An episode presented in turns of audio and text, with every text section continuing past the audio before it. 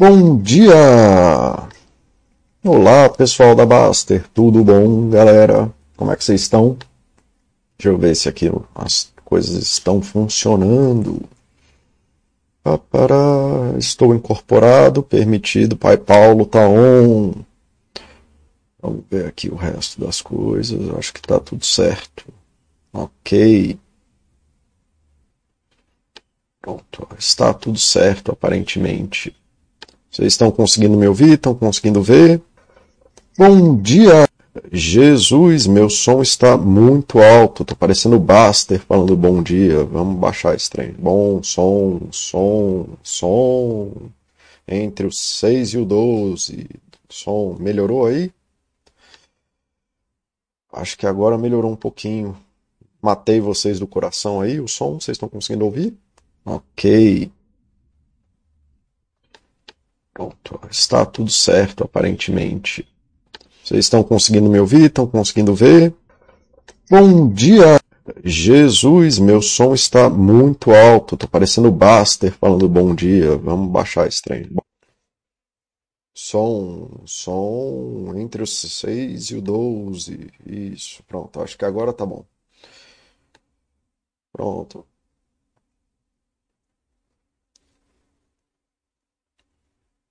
Pronto. Bom dia, Discovery, Katatone, Tskakashi, V8. Bom dia, querido. Olá, pessoal. Bom, hoje eu vou falar de estresse. É...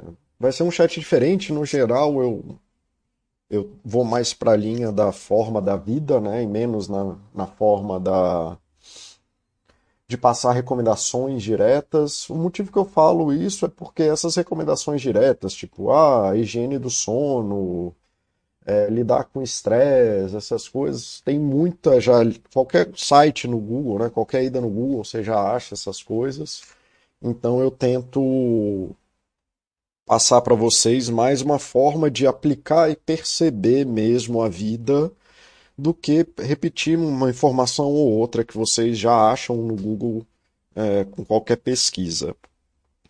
O... E eu escolhi fazer esse chat sobre estresse com esse tipo de recomendação porque eu achei um manual bem legal. Eu estava fazendo umas pesquisas para fazer algumas coisas aqui da Baster, tentando né, tentando procurar uma forma de tentar até automatizar ou gerar, e acabei achando esse manual uh, que está aqui, né? Tá no link do chat, inclusive, tá, gente? É um manual bem bonitinho, bem feito, manual da ONU, da ONU não, da Organização Mundial de Saúde, só que está em inglês.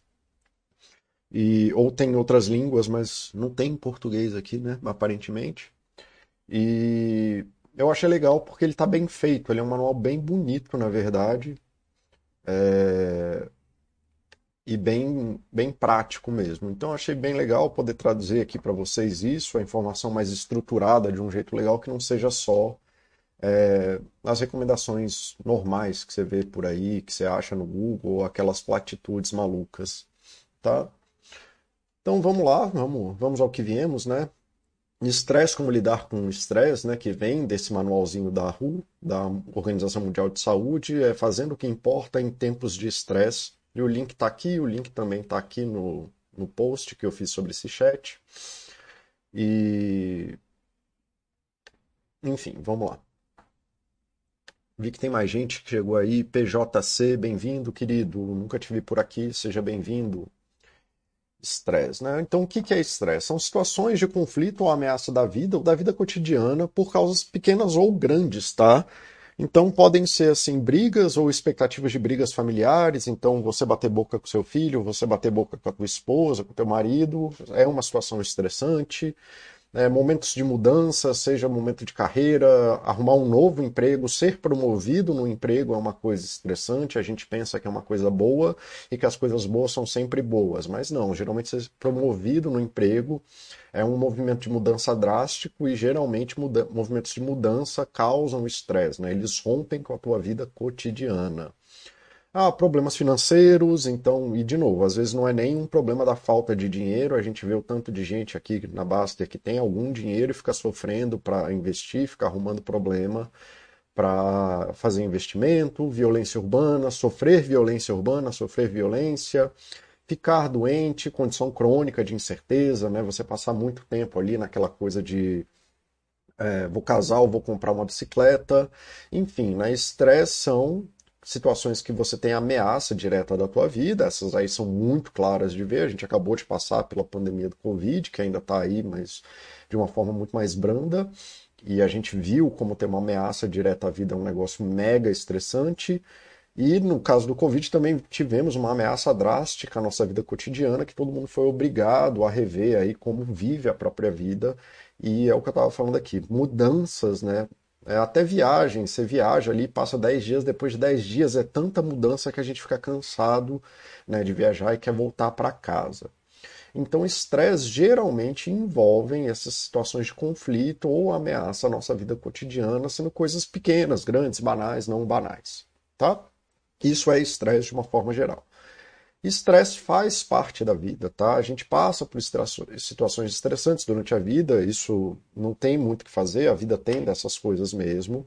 A gente não deve procurar uma vida sem estresse, isso não existe, e tentar ficar na obsessão da vida sem estresse causa mais estresse, porque isso não é possível. Algum estresse faz parte da vida, que nem eu estou falando. Se você for viver uma vida que você foge de estresse, você não vai ter desenvolvimento profissional, porque é, receber uma promoção é uma coisa estressante. Você nunca vai casar porque casar é uma coisa estressante. Você nunca vai ter filho porque ter filho é uma coisa estressante. Então, assim, se você tentar fugir de estresse durante a sua vida, você não faz nada e não vive. O que a gente deve se preocupar é com estresse intenso e crônico. O que, que é crônico? Coisas que duram no tempo, né? Você bate o carro, é uma situação de estresse. É, agora você ficar ali com aquele carro batido por anos e anos e anos vira uma pedra na tua vida que você não consegue fazer nada, né? Fica, fica aquela coisa é, dentro da tua cabeça ali que você não sabe lidar. Então a gente resolve o estresse do batido do carro e deixa ele seguir em frente, para de pensar nisso. O estresse crônico é o que dura no tempo, né? Então você tem um conflito no trabalho que dura aí uma semana, duas semanas, mas aí se ele dura dois meses já começa a virar uma coisa muito complexa. Efeitos do estresse. Desculpa, gente, eu vou tossir aqui. É, do estresse crônico intenso. Se você começa a viver estresse durante muito tempo, o seu corpo fica pirado. E é pirado mesmo. Isso aqui são alguns dos sintomas, mas basicamente qualquer coisa pode acontecer com uma pessoa que está sob estresse intenso e crônico e não sabe lidar com ele. Então, dor de cabeça, perda de apetite, aumento do apetite, dores musculares, sensação de garganta presa, de ter uma pedra na garganta, dores nas costas, peso, peso no peito, frio, calor, é, vazio no peito, sensação de vazio, de ter um buraco no peito, problemas estomacais, alergias, sangramentos, é, dores, é, enfim, tudo, tudo. Se você vive continuamente sob estresse, quase qualquer coisa que seu corpo pode fazer, ele vai fazer em algum momento, tá? Então, os efeitos físicos do estresse são imensos, né? E não tem fim. Os efeitos psicológicos do estresse já são mais. Também pode acontecer qualquer coisa, mas geralmente vai estar nesse campo aqui, que são os mais comuns. É, perda de foco, irritabilidade, inquietação, dificuldade para dormir, tristeza e culpa. É uma sensação de que tudo que você faz é errado e que você está sempre no lugar errado e fazendo a coisa errada. Preocupações exacerbadas, choro, cansaço, é, per sensação permanente de um cansaço que nunca vai embora. Você dorme, dorme, dorme e esse cansaço não passa. Tá? Então, quando você está sobre esses efeitos de muita mudança durante a tua vida, é, você começa a ter isso, isso é parte do estresse, não tem muito o que fazer em relação a isso, e é o que eu estava falando nos últimos dois chats sobre alta performance, que quando você faz uma escolha de trabalhar com alta performance de uma forma objetiva, você está trazendo todos esses riscos para a sua vida por uma decisão sua. Então você tem que saber balancear esse estresse, é, porque isso aqui não importa o que você faz, se você vive em situações de estresse crônico, é, intenso, você vai ter essas coisas, como é de profissões de risco. Então, policial, é, bombeiro, psicólogo, médico, é, todas essas profissões que geralmente têm insalubridade é porque essas, essas profissões geram esse tipo de efeito. é, mas quase qualquer coisa que profissão que tem risco gera isso. Né? Então eu já tive assim, dezenas desses sintomas ao longo da minha carreira, porque eu trabalho com adoecimento mental grave.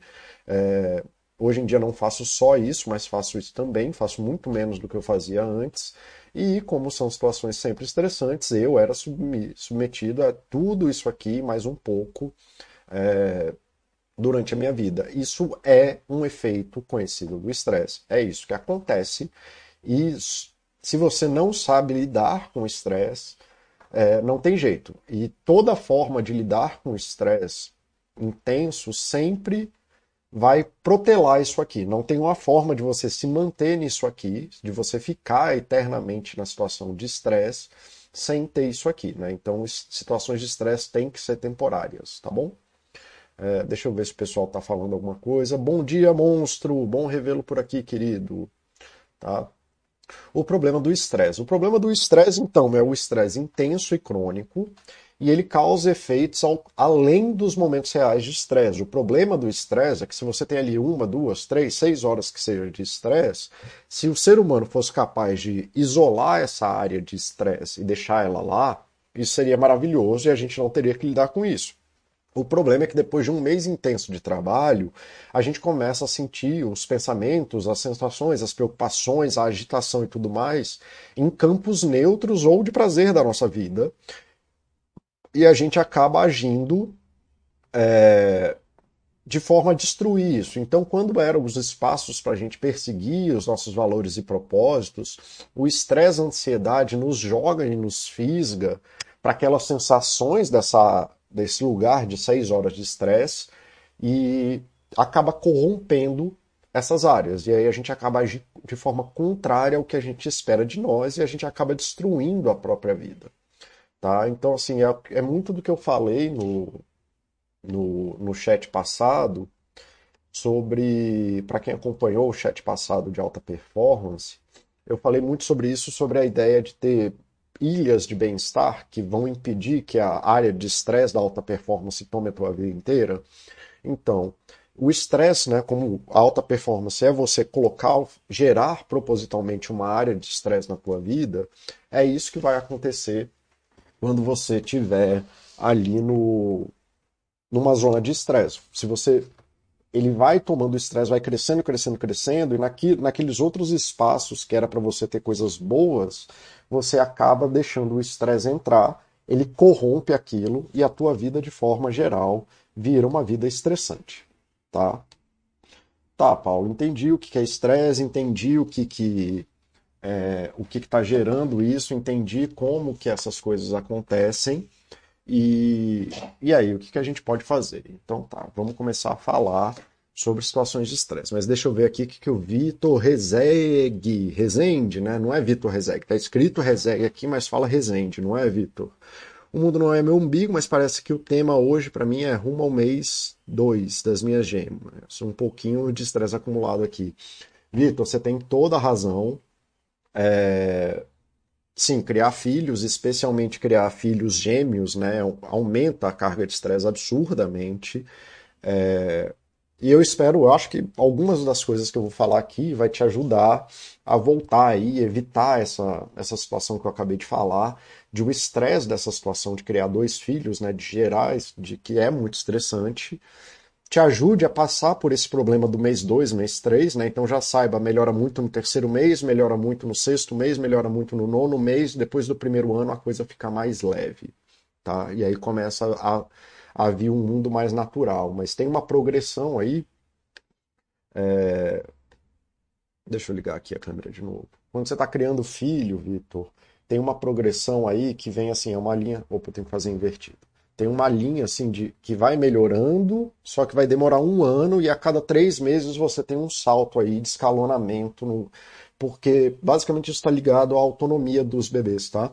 É, então, quanto mais os bebês vão desenvolvendo autonomia, mais eles vão ficando menos dependentes, é, inclusive fisicamente, da, pro, da proximidade física dos pais, mais vai melhorando essa sensação de estresse e você vai conseguindo retomar a sua vida. Mas você tem razão, gera esse problema mesmo, não tem muito o que fazer. Você vai ter que passar aí uns três meses bem ferrados e depois vai passar seis meses um pouco melhores e vai melhorando progressivamente até o primeiro ano e depois do primeiro ano a coisa fica mais acomodada. Tudo bem? Fábio B, sim, chegou na hora, querido. Seja bem-vindo aí. Tá bom?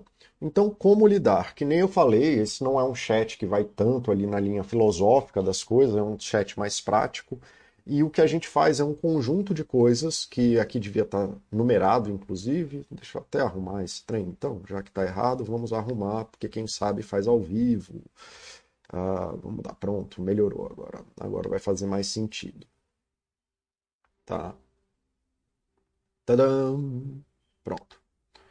É, então, assim, a gente vai ter cinco estratégias para lidar com o estresse.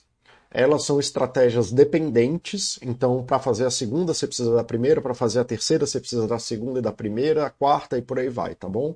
Então elas vão se acumulando, são efeitos acumulativos e por isso você deveria começar a trabalhar elas de forma linear também. Então você não vai ali para a quinta, você começa da primeira, passa ali uma, duas semanas é, treinando aterramento, né, treinando aí as técnicas de grounding. Quando você se sente mais confortável, você passa para a segunda, e aí porque ela é, depende da técnica de grounding, de aterramento para fazer bem. Aí depois que você ficou bom em unhook, você começa a trabalhar a parte de agir dentro de seus valores e propósitos. E é isso, uma, duas semanas, uma, duas semanas, uma, duas semanas, aí em dez semanas, cinco, entre cinco e dez semanas, você consegue montar aí um, uma caixa de ferramentas, né, de ferramentas dependentes aí no caso, você precisa seguir elas de forma linear, senão você acaba gerando mais estresse para lidar com elas. Então a gente faz isso, assim, a gente começa com o aterramento, faz desenganchar. Eu nunca sei traduzir essas coisas, então é unhook, o número em inglês, e a primeira é grounding, é purpose action, né, que é agindo na, na direção de valores, kindness, gentileza e making space. Tá? Vamos falar agora sobre cada uma delas. Gente, eu não sei se vai estar tá se, se vai dar tempo de falar tudo. Esse é um chat que eu prefiro falar com calma, se não der tempo de falar tudo hoje, né? Se bater ali, se eu ver que meio dia 40, meio dia 50, eu não cheguei direito nem na metade, eu continuo ele na semana que vem, não tem problema, tá? Esse é um chat que eu acho que vale a pena a gente ir com calma, porque eu não quero, é, de novo, gerar estresse. Vitor, cara, eu fico muito feliz, assim, é, é, é, o objetivo, é que o meu objetivo é que a gente viva com paz, né? A gente viva em paz os estresses da vida e os infortúnios da vida, não é resolver problema. Se eu resolvesse problema, eu resolvia para mim, não ia fazer para os outros, né? Não tem método das coisas. A gente tem que aprender a viver as coisas que tem o tempo da vida. Então vamos lá.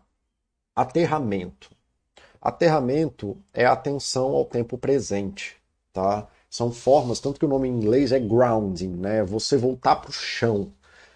Como que é? Você está ali no estresse, você está você tá vivendo estresse, aí você está almoçando ali com a tua família, aí que nem eu falei, né? A bolha do estresse, ela se expande e você está lá num jantar com a tua família, você está num dia ali tomando cerveja com os teus amigos, você está num jogo de futebol, você está praticando esporte, e aí de repente aquele estresse vem e toma a tua cabeça. Que nem o Vitor tá passando agora, ele tá ali duas horas da manhã, aí de repente os bebês começam a chorar e já vem aquele peso, né, dentro da cabeça, cheio de memória, cheio de cansaço, você já pensa no dia seguinte, você já começa a se estressar com a coisa, você já desespera, vem aquela sensação de peso no peito, né, um nó na garganta, a sensação de incapacidade, tá? E aí o que, que a gente faz nessa hora? Nessa hora, a coisa mais importante é grounding, aterramento, voltar para a terra, botar o pé no chão. O aterramento é uma ação comprometida de atenção no mundo externo. Tá? Quando o nosso inter... mundo interno agita demais, a gente precisa olhar e se conectar de volta com o mundo externo e buscar a estabilidade onde essa estabilidade está. Cara, eu acho que eu vou deixar a câmera ligada porque eu tô ligando e desligando ela toda hora e isso tá me incomodando. Tá me atrapalhando mais do que ajudando. Então vocês vão ter que lidar aqui com meus belos olhos. Tá, então assim. É... já foi mais difícil, mas fazer esse chat para vocês é uma coisa que me traz ansiedade, é uma coisa que me traz estresse, é uma coisa que me traz muita atenção e traz esse colapso de vozes, né? Eu fico aqui, não sei o quê. Enquanto eu estou falando aqui com vocês, eu olho para o chat, eu volto a minha atenção para as palavras, e as palavras no meu monitor não estão mudando. Né? Eu consigo voltar para minha cadeira e minha cadeira não está caindo. Então, por mais que eu tenha algum tipo de agitação interna, eu consigo lembrar que essa mesa é uma mesa sólida, eu consigo olhar para as coisas, a minha tela de, de computador não está mexendo, né? o Dogoncio não está aqui me enchendo o saco e fazendo pergunta pirada, né? essas coisas todas. Então, muitas das vezes em que a gente tem a percepção de estresse, o mundo externo está estável. Então a função do grounding é voltar, é conseguir voltar para essa estabilidade de mundo externo. Uma criança chorando é só uma criança chorando. Não tem o trabalho amanhã acontecendo agora, não tem é, o colapso mundial, seus filhos não vão morrer, você não vai morrer. Então você voltar para o contato de mundo externo, até se a criança estiver chorando, ela não vai morrer porque está chorando um, dois minutos. Você focar em você, focar não em você para dentro, mas focar na sua respiração, focar nos seus pés no chão para iniciar um movimento dentro do presente. É, é, muito importante. Então, o objetivo do grounding é voltar o pé no chão, voltar para a estabilidade de que você está com o pé no chão, você está fixo, você tem raízes que vão te sustentar. Então vamos lá, qual é o passo a passo aí de aterramento? Primeiro você foca na respiração, voltando ela para um ciclo completo de encher e esvaziar o pulmão. Né? A primeira forma de você conseguir voltar uma retomada de controle das coisas da consciência é isso da respiração. A sua respiração é uma das coisas que você mais tem controle no mundo. Então, fazer aqueles, aquela coisa de.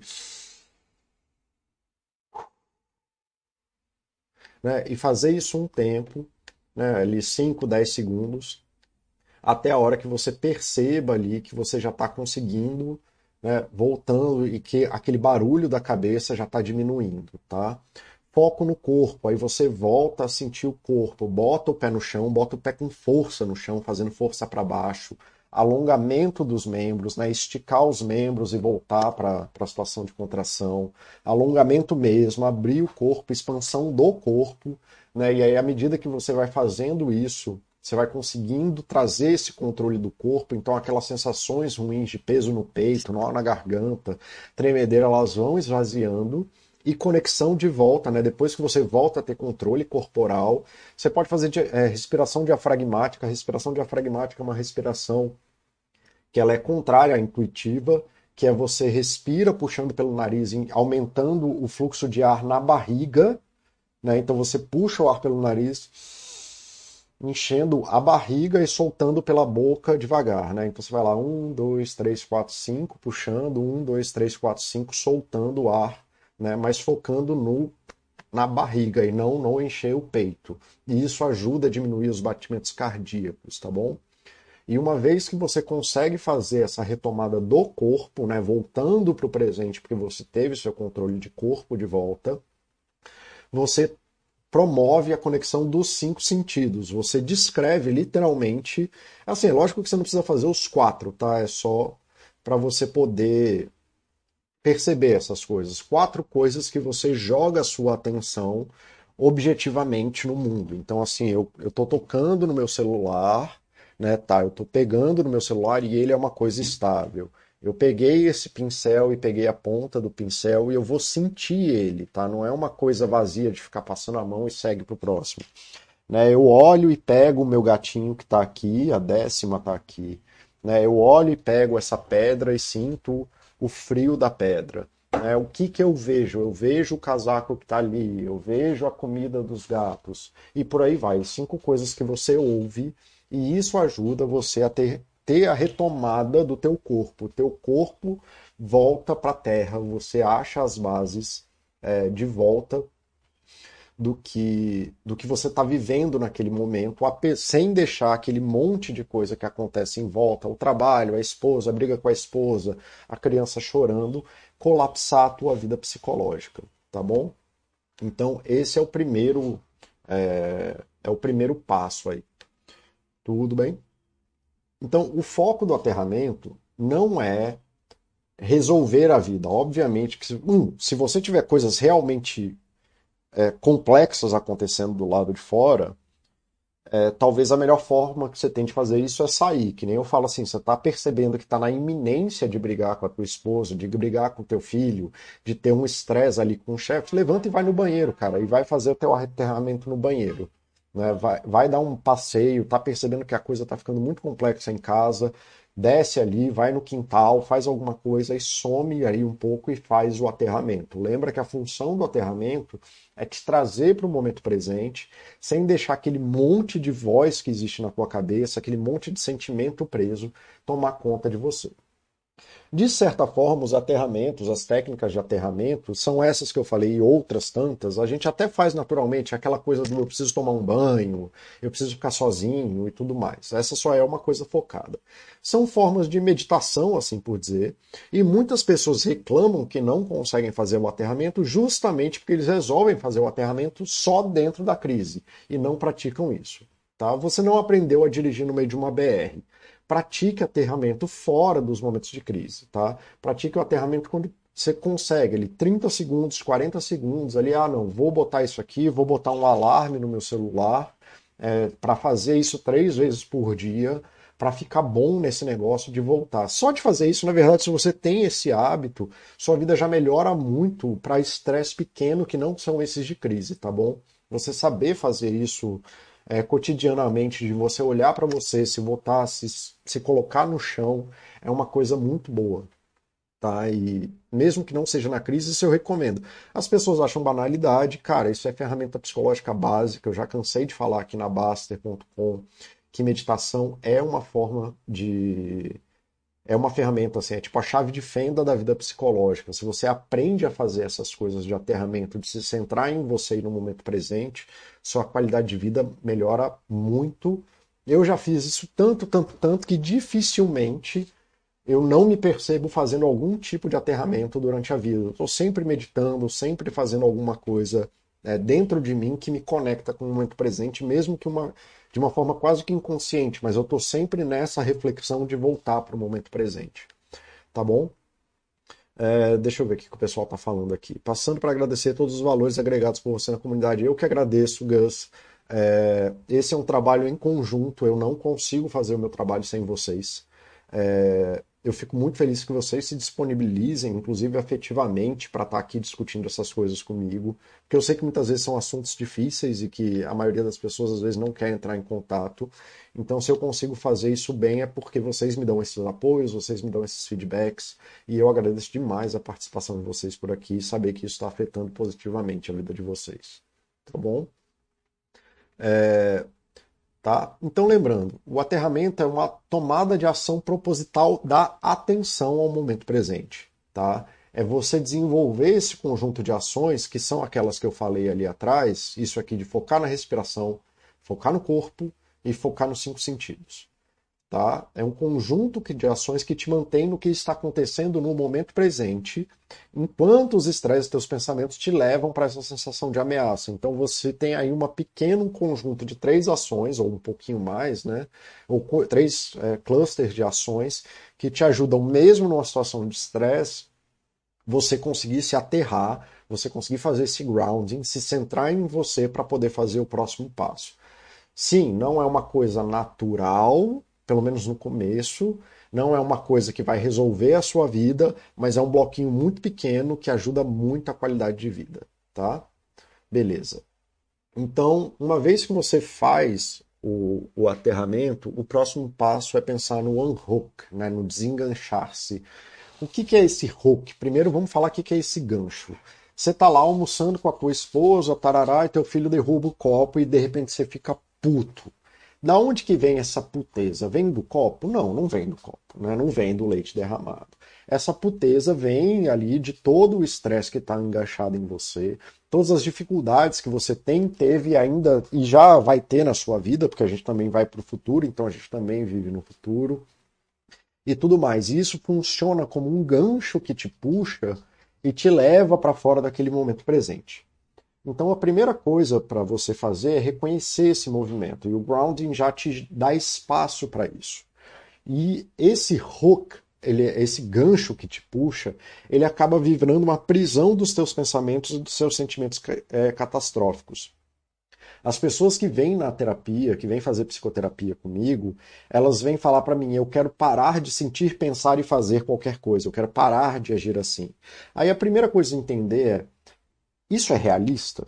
a gente pode parar de sentir, fazer, a gente pode parar de sentir raiva, a gente pode parar de sentir mal, a gente pode parar de se sentir triste, a gente pode parar de se sentir cansado. O que, que acontece se a gente parar de fazer essas coisas? Se você tivesse sucesso nessa empreitada de parar de ter essas coisas, você provavelmente pararia de viver. Para abrir mão dos seus sentimentos, das suas memórias, das suas percepções, acaba sendo abrir mão da própria vida.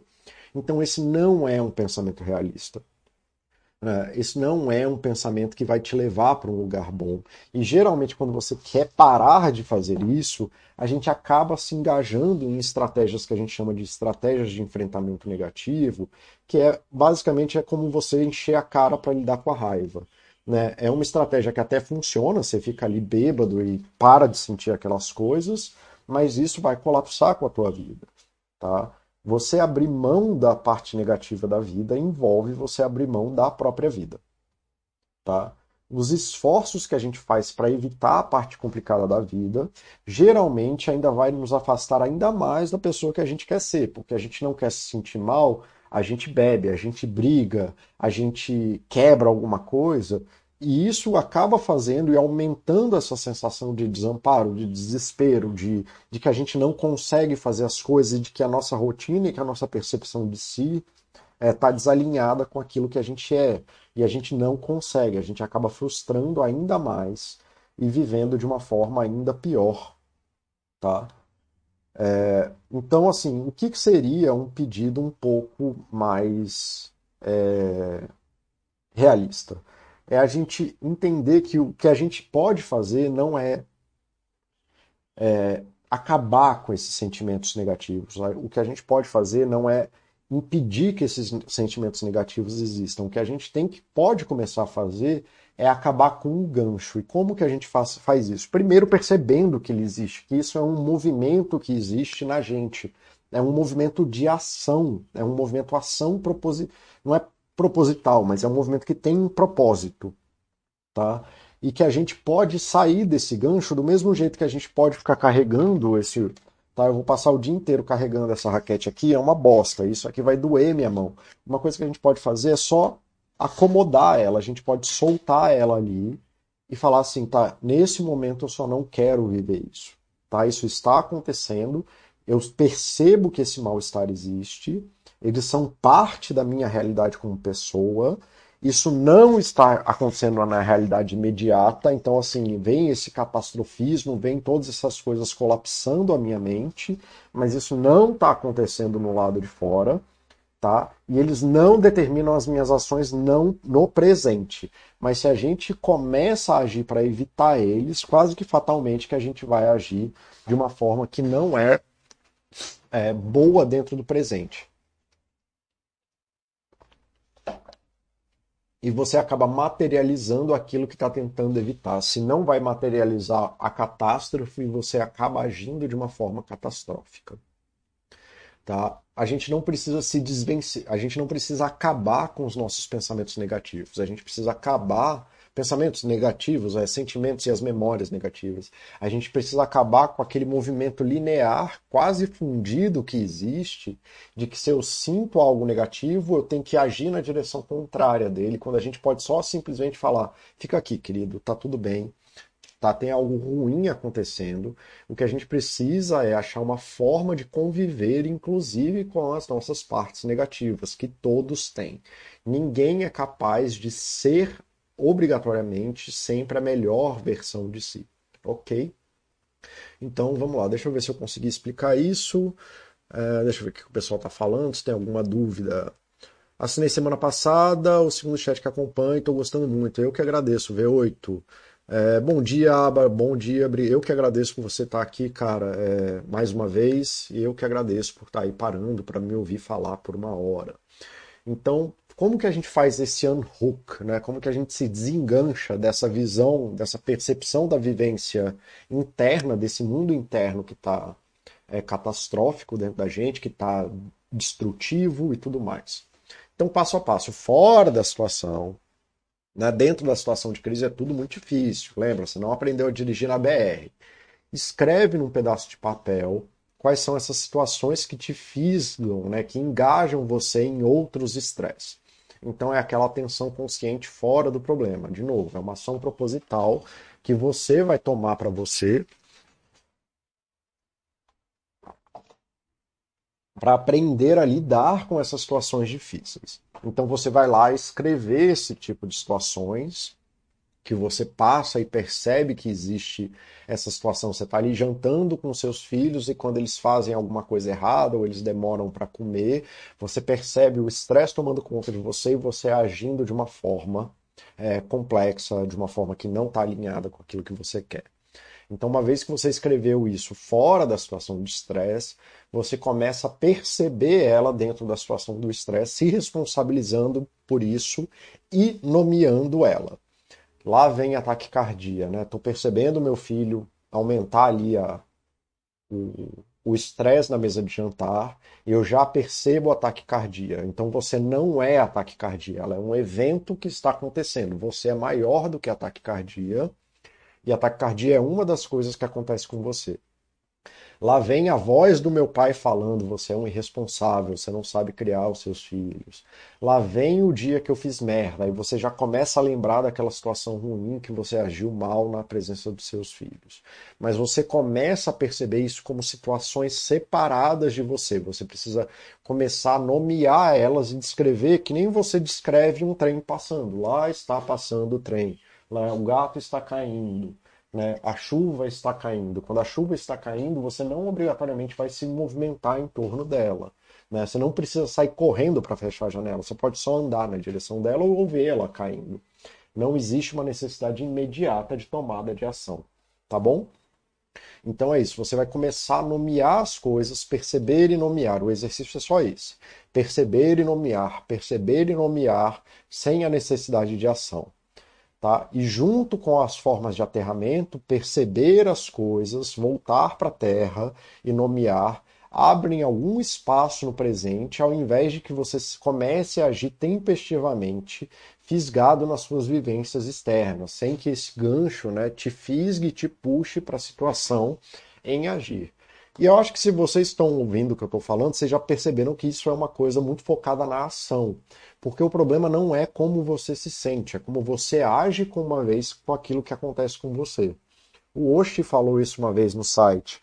É, o problema não é o que as pessoas fazem com você, né? Alguém te tratar mal. Porque isso é uma ação da pessoa na sua direção.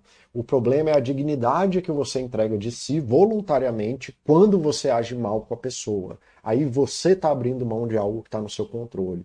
Então, assim, o pai que briga com o filho gera um problema muito maior do que só arrumar o copo que quebrou, só limpar e limpar a mesa, por exemplo. Mas aí a gente é fisgado dentro desse contexto e aí você vai lá e age com estresse de uma forma ainda pior. Então, o foco é nessa ação. E uma vez que você muda essas ações, quase que fatalmente, você consegue mudar também as suas vivências internas.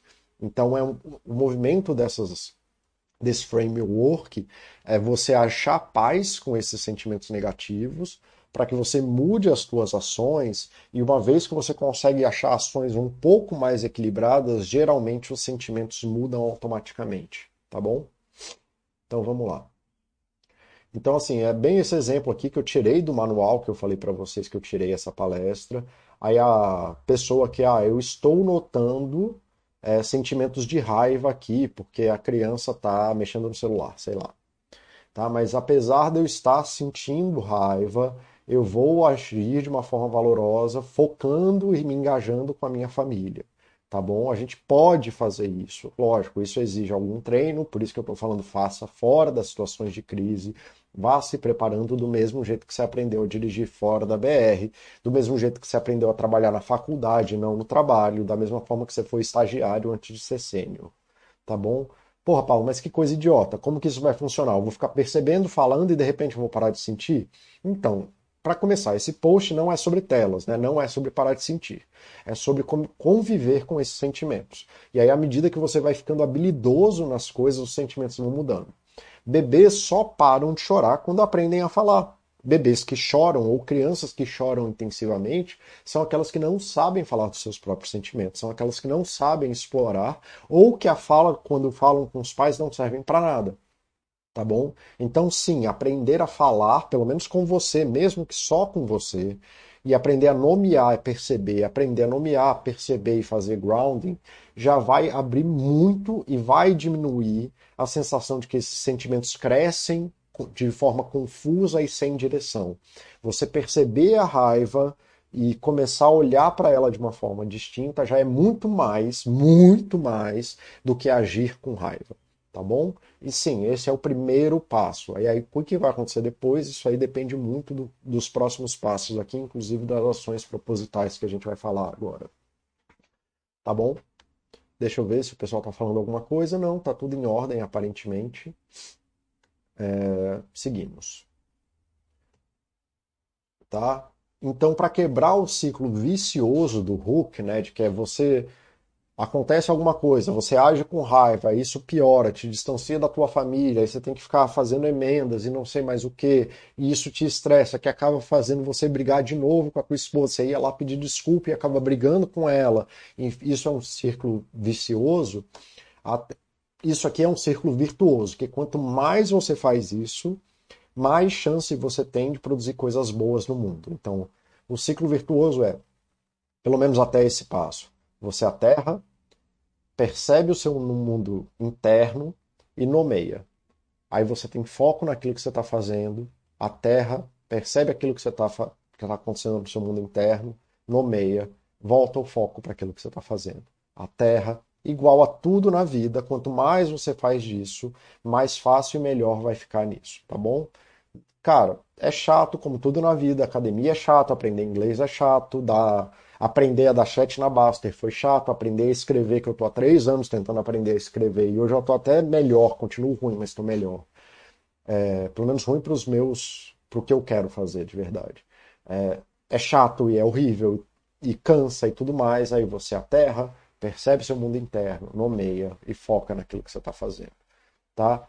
E é isso, você vai fazendo isso até que isso vai ficando mais automático, que nem eu falo, eu nem percebo mais, eu só se eu parar para dar atenção eu vejo que eu faço isso, mas eu já faço isso quase de uma forma automática, tá bom?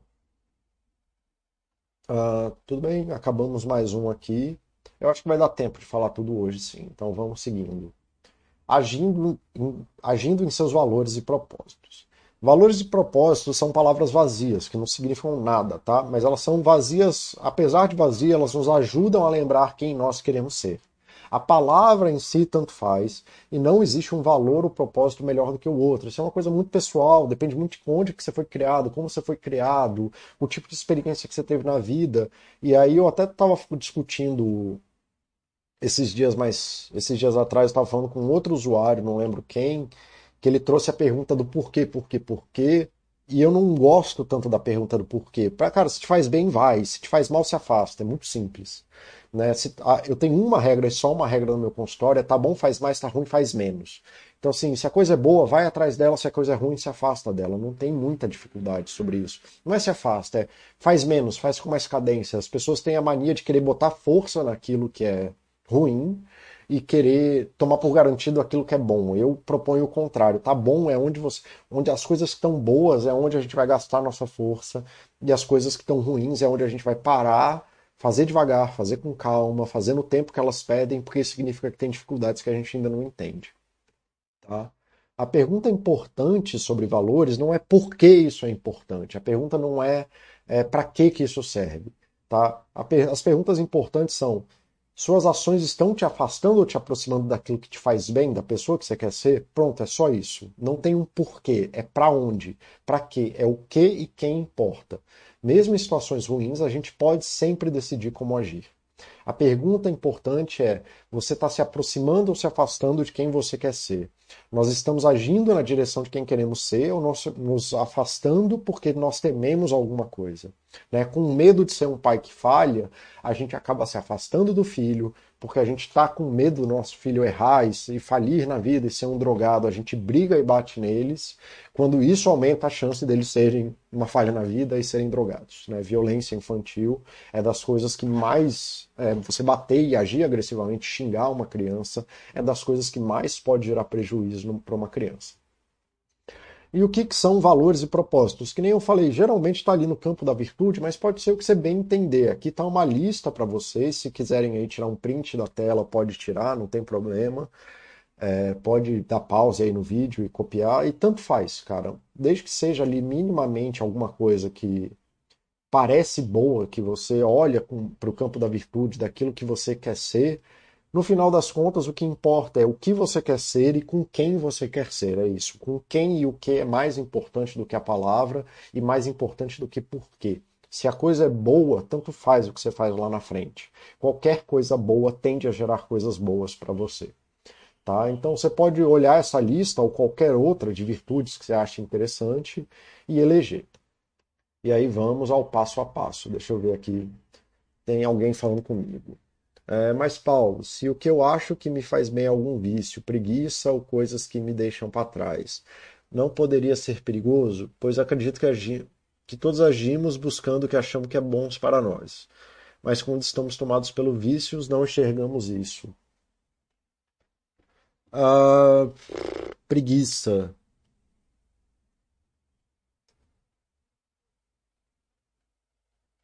Cara, eu não tenho essa coisa assim do. Eu, assim, eu nunca, nunca vi uma pessoa essencialmente preguiçosa que não quer fazer nada.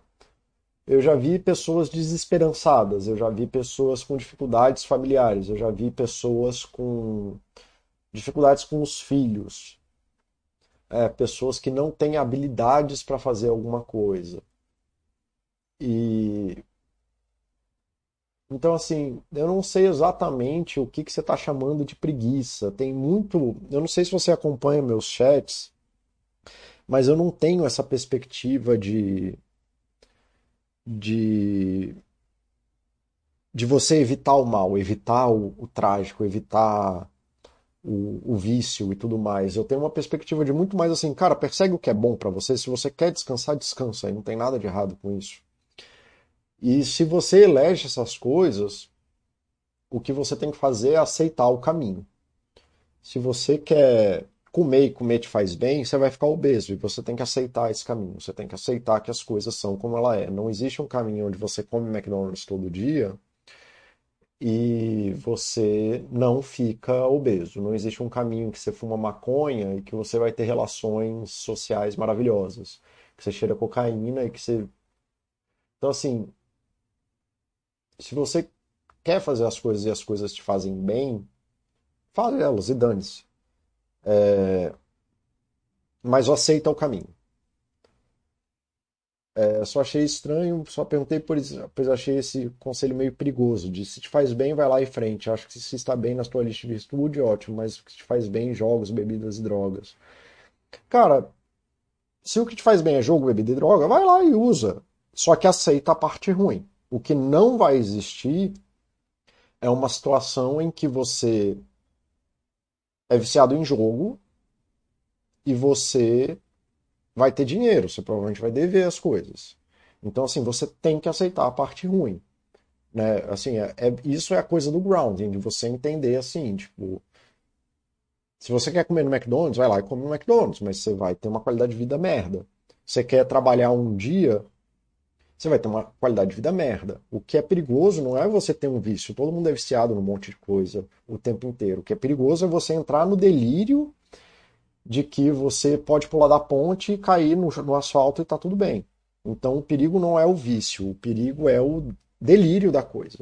Tá? Assim, eu faço um monte de coisa perigosa na vida, eu escalo. E não tem nenhuma justificativa real que eu consiga dar para uma pessoa que não escala de por que, que eu me ponho em tanto risco. Não faz o menor sentido. É, é uma coisa experiencial minha e provavelmente isso um dia vai me machucar. E daí? Dane-se, isso é a minha vida, é isso que eu quero fazer dela. Eu aceito o risco e eu tento me proteger dele da melhor forma possível. E uso equipamento de segurança, é isso aí. Você pedala na BR na hora do rush. Cara, não é que tá certo o cara que vai lá passar 140, mas assim, você tem que entender que você está se expondo a risco. Isso é uma responsabilidade sua. Você quer usar droga, você quer beber, você tem que entender que você vai ter ressaca no dia seguinte, você vai ter que entender que tem ali uma coisa de adicção. Você quer viajar, e viajar é a coisa importante da tua vida e está disposto a gastar 80 mil numa viagem. Você tem que entender que você não vai ter mais esses 80 mil. E isso é a troca que você faz. Então, assim, não existe ação pura. Toda ação vai ter um tipo de consequência na tua vida que vai te envolver que você perca coisas. Então não existe essa ação da virtude pura. Isso aí é uma maluquice. É, você ser empático implica que você vai ter que estar sempre dando a razão para os outros, mesmo quando elas te ofendam. Isso é um problema. Você ser é, gentil o tempo inteiro, por mais que gentileza seja muito importante, vai te pôr em situações complicadas, às vezes, se você for agir na direção obrigatória da gentileza. Uma coisa é você ter uma percepção da gentileza, a outra coisa é você se ver obrigado a agir de uma forma compulsiva, quase gentil o tempo inteiro. Então, por mais que esteja no campo da virtude, vai te gerar um monte de problema. Então, o que é importante não é você fugir, o mais o importante é você aceitar e compreender o campo da tua vida. Quando você busca valores bons, quando você busca coisas significativas para você, que não são só ações, então, por exemplo, se a droga faz parte da tua vida por motivos religiosos, por exemplo, e você tem uma cultura e você tem uma série de coisas acontecendo ali, como é em várias religiões, isso não é um per se, um, um problema per se. Mas se você foca a tua vida na ação de usar droga, assim como você foca a tua vida na ação de escalar, na de gastar dinheiro, na de viajar, e isso existe só dentro daquele processo, aí sim você está em risco. Então é mais nesse sentido aí, tá bom? É... e de novo, é sobre fazer mais e fazer menos. Tá lá usando droga e tá bom? Ok, usa a tua droga, dane-se, eu não vou ficar regulando a vida de ninguém. Cara, que nem eu disse, eu provavelmente incorro em mais risco imediato escalando do que um drogado fumando maconha um dia. E cada um com seus problemas, cada um assume os riscos que quer para sua própria vida. Gosto da virtude da justiça, acho que devemos segui-la sempre, mesmo que traga dificuldade, será para um desenvolvimento pessoal. Eu morro de medo disso que você está falando, porque, enfim, isso aí eu falei no chat do ego, né, do ego maldito. É, eu entendo o que você está falando no sentido de virtude, mas implica que você é o paladino da justiça e que a justiça está em você e que você sabe o que é justo.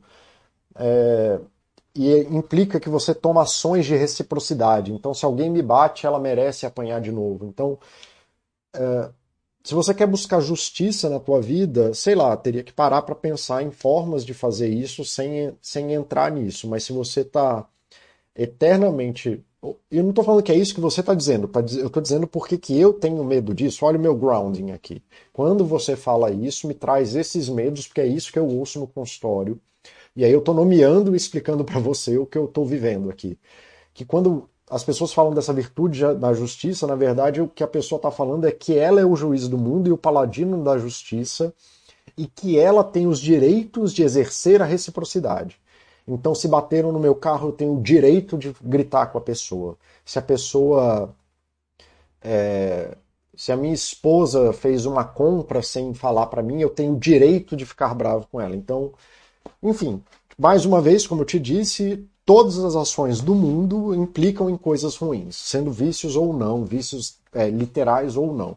Então, se você quer buscar justiça, entende aí qual é a busca que você está fazendo ver se as consequências dessa busca de fato estão de acordo com a pessoa que você quer ser, e eu vou falar sobre isso daqui a pouco.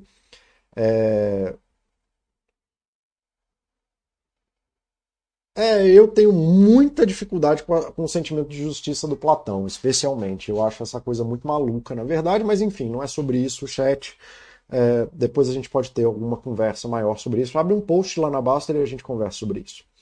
É, tá bom? E, enfim, tem os chats de propósito, que foram os primeiros chats que eu fiz aqui na Baster, que eu exploro melhor isso aqui. Tá? Então vamos lá, passo a passo para agir com, né, de acordo com os teus propósitos e valores de vida. Né, dessa lista aqui atrás, seleciona uns três ou quatro valores que você acha que são importantes para você, escreve eles. Pensa na pessoa ideal, uma pessoa que você admira que tenha esses valores e descreve, escreve também como ela age no mundo, como ela age, opa, perdi aqui, como ela age no mundo de uma forma que você identifica esses valores. Então, assim, quais são as ações ou falas do mundo concreto é, que essa pessoa age de fato no mundo. E aí você reflete sobre você, sobre como você pode agir atuando desse conjunto de valores, tá? É... Então, assim, são ações concretas. Eu já, eu já dei esse exemplo sobre minha paternidade, que as coisas que guiam a minha paternidade com meu filho, que é um valor muito forte, é, são estar aberto às conversas com ele. Então eu tento conversar sobre qualquer assunto com ele. É, intimidade, então eu quero estar presente na vida dele, eu quero ser necessário na vida dele, eu quero que ele venha me pedir ajuda, eu quero que ele conte comigo. Então, se ele quebra as coisas, eu, eu quero que ele me conte que a gente possa resolver os problemas juntos. Eu quero que ele sinta em mim segurança, intimidade, porto seguro. Então tem essas ações. Então, tá. Então uma das ações é quando meu filho fizer uma merda, eu quero que ele venha conversar comigo sobre isso para a gente dar solução junto, de uma forma que eu não tenha que agir de uma é determinando o futuro daquela ação, né? de que eu esteja aberto e converse com ele. E isso eu vi de outras pessoas e tudo mais. Tá? Então, você faz essa lista e essa lista te ajuda a atuar dentro desses valores de paternidade. Quem é importante para você? Então, é um companheiro, um filho, pai, a mãe, amigo? Quais valores você quer viver dentro dessa relação com essa pessoa? Aí pode ser, pode ser que com o seu chefe você queira justiça e que com a sua esposa você queira reciprocidade, por exemplo. Você não precisa achar um valor específico para guiar a tua vida, tá? Como você quer agir na direção desses valores, né? Ah, eu quero brincar e estar com meu filho por 10 minutos. 10 minutos é um ótimo começo, então pode ser um valor de parentalidade. Eu quero agradecer meu companheiro, minha companheira, e isso é um ótimo começo dentro de um valor de reciprocidade. Aí quando eu falo dessas coisas de ações pequenas, lembre-se, qualquer ação importa. Qualquer melhor é melhor do que o seu pior. Então você conseguir fazer qualquer coisa pequena é melhor do que você bater no seu filho. Fazer qualquer coisa pequena é melhor do que a tua esposa achar que você está ignorando ela. Então qualquer coisa é melhor do que seu pior e infinitamente melhor do que nada. Né? Tudo na vida começa com ação pequena e toda jornada começa em um passo. Tá? Como você vai, outro exercício, como você vai agir na busca dos seus valores na próxima semana. E aí você escreve mesmo, literalmente, coisas que você vai dizer, fazer e se mover na direção. Escolha, escolha coisas realistas, mesmo que pequenas, coisas realmente possíveis. E faça o mesmo na direção de alguém importante. Tá? Nessas horas é muito normal vir os pensamentos de insuficiência, de que isso é pouco, de que isso não importa, de que não serve para nada, não vai mudar nada. E nessas horas você volta para o círculo virtuoso. Se aterra, percebe o seu mundo interno, nomeia. Então, cara, eu acho que dar bom dia para minha esposa de manhã e agradecer ela no meio do dia não vai mudar nada na minha vida. Aí você vai. Não, cara, não tem nada acontecendo. Eu estou no futuro, no presente eu preciso fazer só isso.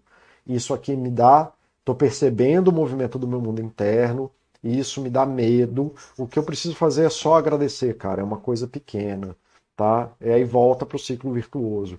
Meu filho quebrou o copo, cara, só, tá? Eu sou o senhor das minhas coisas. Eu consigo controlar minha remoção, minha minha respiração, eu consigo controlar meus movimentos, eu consigo perceber coisas no mundo além do copo quebrado. Eu, essa situação do copo quebrado me traz muita, muita coisa dentro de mim.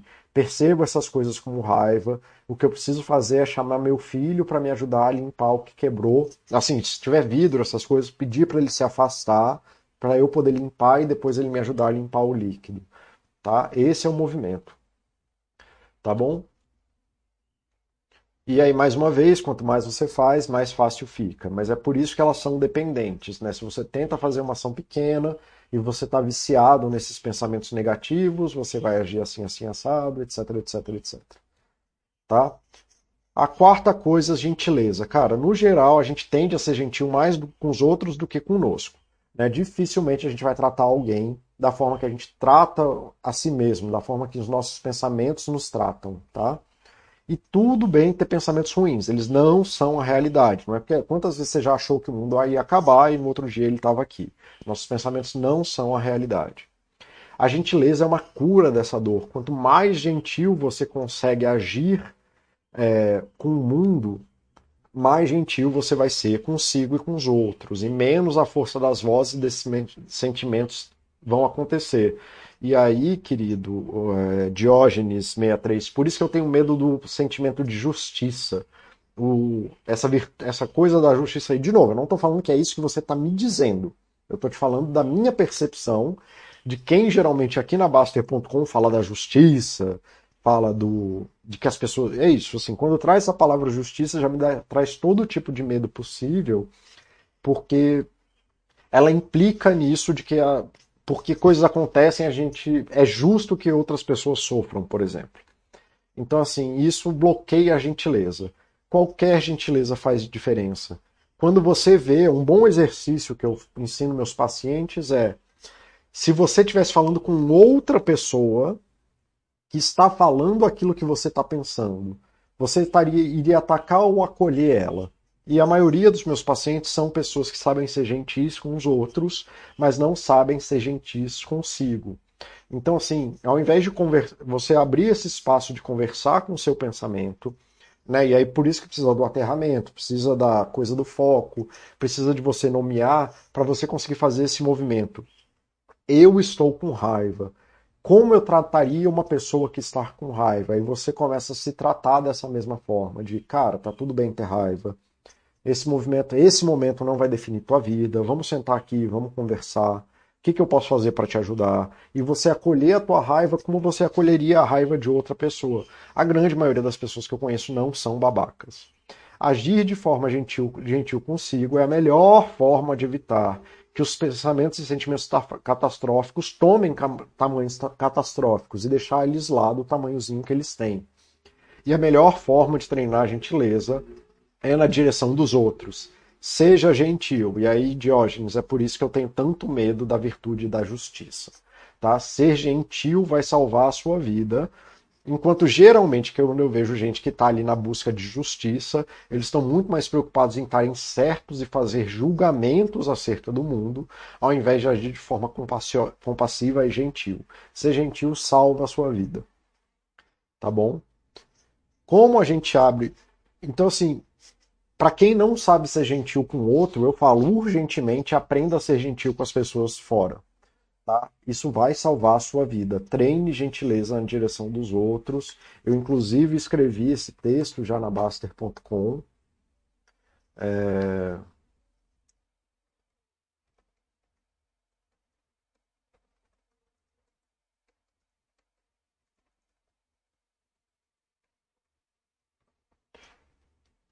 Aqui, esse. Esse aqui eu acho que é um dos, dos textos mais importantes que eu, que eu escrevi. Tá?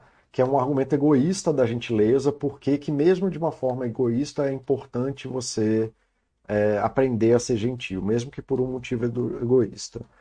É, George está falando, entendi, não quis fazer polêmica não, não, nem sou justiceiro não, é que estou longe de ser perfeito, sou cheio de defeitos, mas tento seguir as virtudes. Me policio para não conseguir coisas que me fazem mal, mas que podem trazer uma felicidade mesmo que efêmera. Mas o seu especialista foi estimular as pessoas a buscar qualquer coisa que elas julguem que as façam felizes. Cara, de novo, assim, eu, eu não estou respondendo você obrigatoriamente. Né? Lembra que quando você fala alguma coisa, eu estou respondendo para as 200 mil pessoas que estão na Baster.com. É, eu nem te conheço para poder te dar uma resposta é, pessoal. Tá? Eu não estou fazendo nenhum julgamento de você. Eu estou falando do da minha percepção de como pessoas falam coisas, tá? Não é uma coisa pessoal, assim, eu não, eu não te conheço, eu não tenho como é, falar pessoalmente sobre nada de você, porque é isso, eu não te conheço, eu não sei quem você é, não sei o que você está dizendo. Eu só posso falar o que eu posso perceber disso que você me trouxe. Tá? Então, em hora nenhuma, eu estou implicando que você esteja fazendo essas coisas. Mas eu estou falando com 200 pessoas, você está falando 200 mil pessoas, você está falando só comigo, né? Então existe esse desbalanço aí.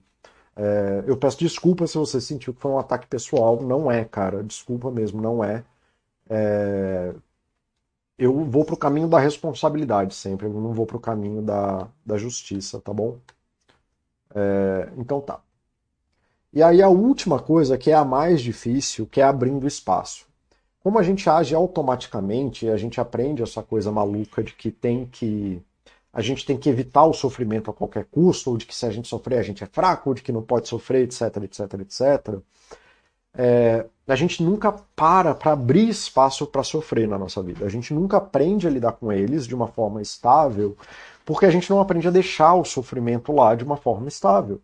Então as pessoas chegam no meu consultório fazendo aqueles pedidos de eu quero parar de sofrer é, agora, eu quero, mesmo que isso custe a minha vida, eu quero parar de sentir ansiedade, mesmo que isso custe eu morrer atropelado no meio da rua, porque se você não tiver ansiedade, você não vai olhar para os dois lados e você vai acabar morrendo atropelado.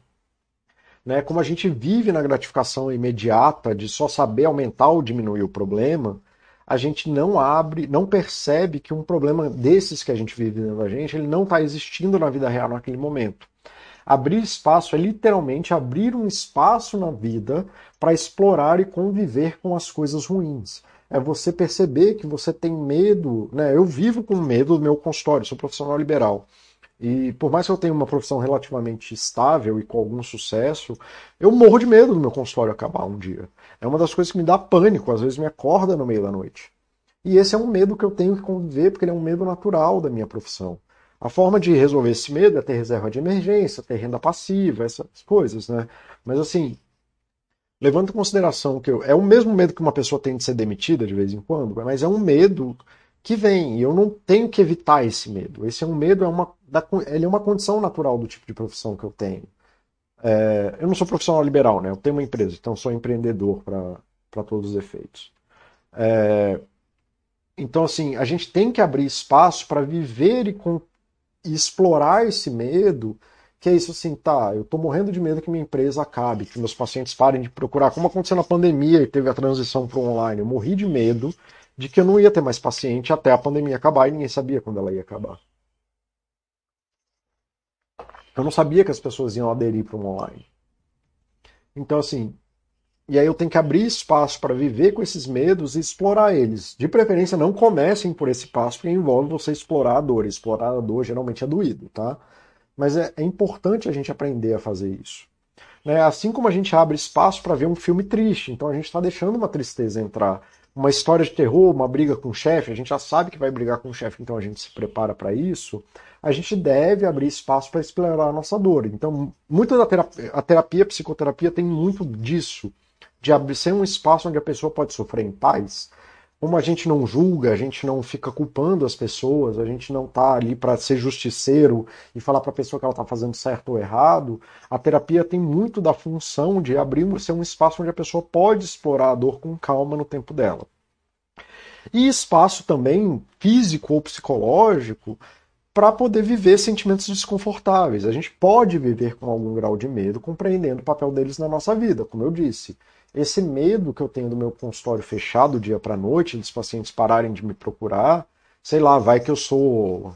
Eu falo uma besteira aqui num chat um dia, como eu já falei algumas, e aí vem a cultura do cancelamento e acaba com a minha vida, e, meu, e começam a me expor publicamente, e aí nunca mais, é, sei lá, eu perco 30%, 40% da minha renda. É, sim, esses medos existem e eu converso e compreendo o papel deles na minha vida todos os dias. Não todos os dias, mas com alguma frequência eu passo para refletir sobre, paro para refletir sobre isso. Então abrir esse espaço para poder sofrer em paz, para poder com... olhar para esses medos e poder explorar eles com alguma criatividade, inclusive, de não uma coisa evitativa, mas de olhar para ele assim, o que, que você está me dizendo? Como que, você, como que a gente quer lidar com isso? E mais uma vez, muitas vezes o, o papel da terapia acaba sendo esse. Né? Como que você consegue transformar esse medo numa virtude? O que, que você pode trabalhar nesse medo que seria bom, né? Como que você atende a demanda desse medo sem romper com as coisas da sua vida boas agora? E por aí vai. Em vez de fazer uma coisa louca, que é o que aconteceu comigo, inclusive. É, eu até fiz isso, né? Eu abri ali uma história que eu estou fazendo no, no sobre minha tentativa de buscar renda passiva, né? De que eu não tenha que trabalhar por hora. E acabou isso acabou tomando um, um tempo que está gerando muito estresse na minha vida e eu não estou conseguindo fazer muita coisa. E aí eu tive que dar uma pausa nisso para poder respirar e organizar minha vida de novo, né? Então, é, o medo de, do meu consultório colapsar me jogou para uma situação que me gerou ansiedade e estresse, que aí eu tive que voltar, dar um passo atrás para poder fazer isso de novo. E aí eu estou tentando entender qual é a cadência que eu consigo fazer isso sem, sem quebrar, que é isso. Eu cheguei muito perto de quebrar ali uns dois meses atrás, um mês atrás. Então agora eu estou explorando esse medo antes de tomar uma ação para entender o que, que eu quero fazer com isso. Tá? Então, passo a passo de como que você abre espaço. Né? Você imagina esse medo como um objeto mesmo, tipo um tijolo tá? E ao invés de de ser palavras ruins, de você é fraco, não sei o que você falar, ah, tô sentindo aquele peso no peito. Você transforma esse tijolo, é, você transforma essa dor em um objeto físico e você começa a considerar ele como se você estivesse carregando compras mesmo. Tá, tudo bem, eu tenho que carregar isso um tempo e não tem problema. Isso é um tijolo que está aqui, né, é uma, é um peso, é a mochila que eu estou carregando nas costas e eu vou precisar carregar isso por um tempo até soltar ela. E tudo bem, até você conseguir gerar, né? Eu vou carregar essa mochila até chegar em casa, mas quando eu chegar em casa eu vou poder deixar ela ali dentro na cama e vou poder deitar, tomar meu banho sem carregá-la, tá bom? É, então você precisa abrir espaço disso para poder fazer o que você precisa fazer dentro de uma ação, um, até chegar num lugar onde você possa soltar esse peso, né? Esse peso do tijolo, né? Uma outra forma de fazer isso é imaginar seus pensamentos e sensações como histórias, palavras ou imagens num livro. Né? Então você começa a ver isso e joga isso para um simbólico de você estar lendo um livro que está te contando essas histórias é, que você tem tanto medo e tanta dificuldade, e você começa a lidar como se isso fosse um livro que você carrega. É, você, quando você está lá carregando um livro de terror do Stephen King, ou um livro muito triste, alguma coisa assim, você se sente obrigado a estar tá lendo o livro o tempo inteiro, mesmo sabendo qual é a história, mesmo lembrando das passagens. Aí você tem que lembrar, lidar e ler ele o tempo inteiro. Ou você lê um pouco, para, pensa, esquece e depois volta nele, volta para sua vida, fecha o livro e deixa ele lá em cima da cabeceira e fala, tá, daqui a pouco eu vou lidar com você, mas não é agora. Então, assim, se você começa a fazer esses exercícios simbólicos, isso já abre muito espaço na tua vida para você poder sofrer, mas ao mesmo tempo ele fecha qual é o espaço de sofrimento, sem deixar ele tomar perspectivas muito grandes de vida. Tá bom? É, bom, galera, isso era é, era o que eu tinha para trazer hoje. Eu acho que eu consegui falar aí dentro do tempo. É, era isso. Obrigado aí, galera, pelo chat de hoje. Né? Então lembra aí, não acho que esse é um chat que é fácil de digerir tudo de uma vez, o chat vai ficar gravado, vocês podem voltar nele quando vocês quiserem. É, eu acho que eu vou transformar ele em escolinha do professor Clayton também. E lembrem-se aí, galera, né, que o importante é vocês aterrarem, conseguirem perceber e nomear os sentimentos que vocês têm, né, tentar alinhar isso minimamente dentro de um cadeia de propósito de valores, se tratar com alguma gentileza e abrindo espaço para poder explorar a dor que vocês vivem, tá? Eu agradeço muito a participação de vocês, agradeço aí a participação de você, Diógenes, agradeço aí todo mundo que participa com alguma frequência do, do chat. É, já vou encerrando por aqui, não vou dar abrir muito mais tempo para para muita pergunta que a gente já passou do horário aí e já foi um chat muito grande. Então, Beleza, galera. Valeu. A gente se vê no fim de semana que vem. Abraço.